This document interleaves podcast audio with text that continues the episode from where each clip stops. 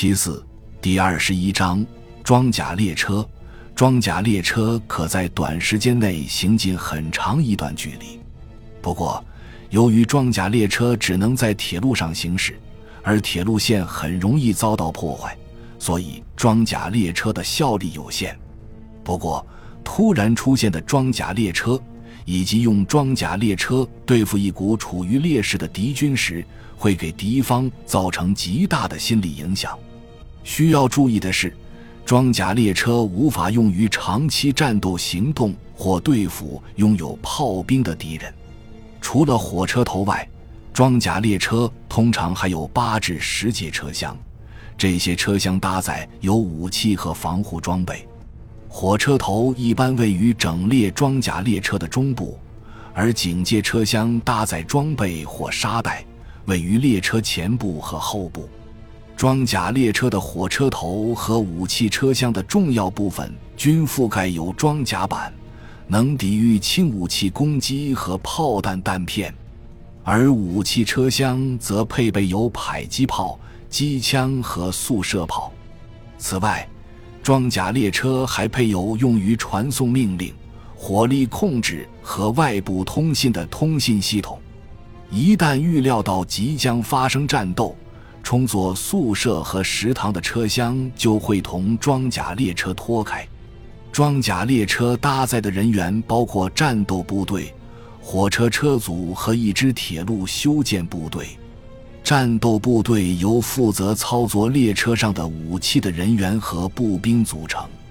根据情况的需要，战斗工兵及其装备也可加入其中。临时安装装甲板的列车与装甲列车相似，但战斗力较弱。处于警戒状态的装甲列车可在三十分钟内做好出发准备，否则的话，他们需要约三小时准备时间。装甲列车分开后停在不同的轨道，是混淆敌人空中侦察的首选技巧，而在行进期间。机枪应安装在防空射击位置。装甲列车的速度通常为每小时二十至三十千米。装甲列车可临时配属给集团军司令部或军指挥部。指挥部的运输官负责与铁路部门协调，并监督装甲列车的行动。装甲列车的任务必须认真策划并严格保密。装甲列车指挥官不仅必须了解整体情况，还必须熟悉轨道系统，或获准查阅必要的航拍照片。此外，装甲列车不能用于夜间、森林地带或难以监视的地域。装甲列车除了用于确保铁路交通的安全、部队的装卸、铁路爆破或修理工作、补给和疏散行动、逆向运动。扫荡不安全地区，还可作为一支能快速部署的预备队使用。在可能的情况下，装甲列车应成队部署，特别是在敌人控制的地区行动时。两列装甲列车在行进时可前后排列，若有复线铁路，也可并排部署。装甲列车之间可通过哨音、光信号和无线电进行通信。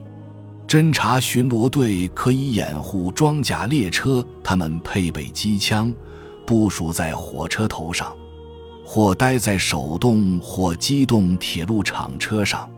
一般来说，侦察巡逻队应携带修理轻微损坏的必要设备。在装甲列车进入敌方控制地域展开行动时，应采用一切必要手段与后方保持通信联系。装甲列车通过车站和其他设施前，必须对它们加以检查。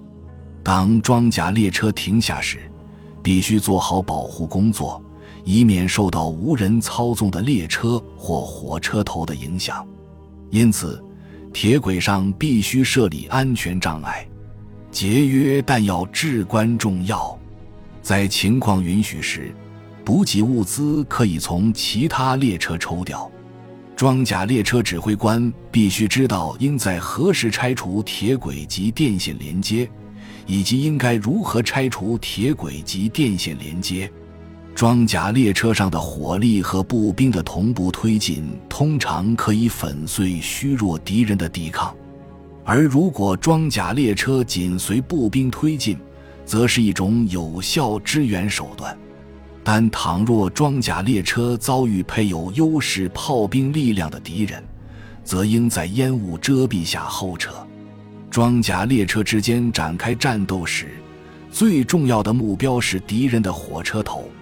步兵应在所有武器的火力掩护下进攻敌人的列车，他们应设法切断敌列车的后撤轨道，以及采取预防措施来阻止敌人的其他列车或部队开至。为避免遭受敌方装甲列车的攻击，己方装甲列车可释放一道烟幕，并设置障碍物阻塞铁路。当己方部队预料到会遭受敌方装甲列车的攻击时，应在可能的情况下破坏铁轨。隐蔽的障碍物会导致列车脱轨，而设置可见障碍物的目的是迫使装甲列车停在有可能遭受火力打击处。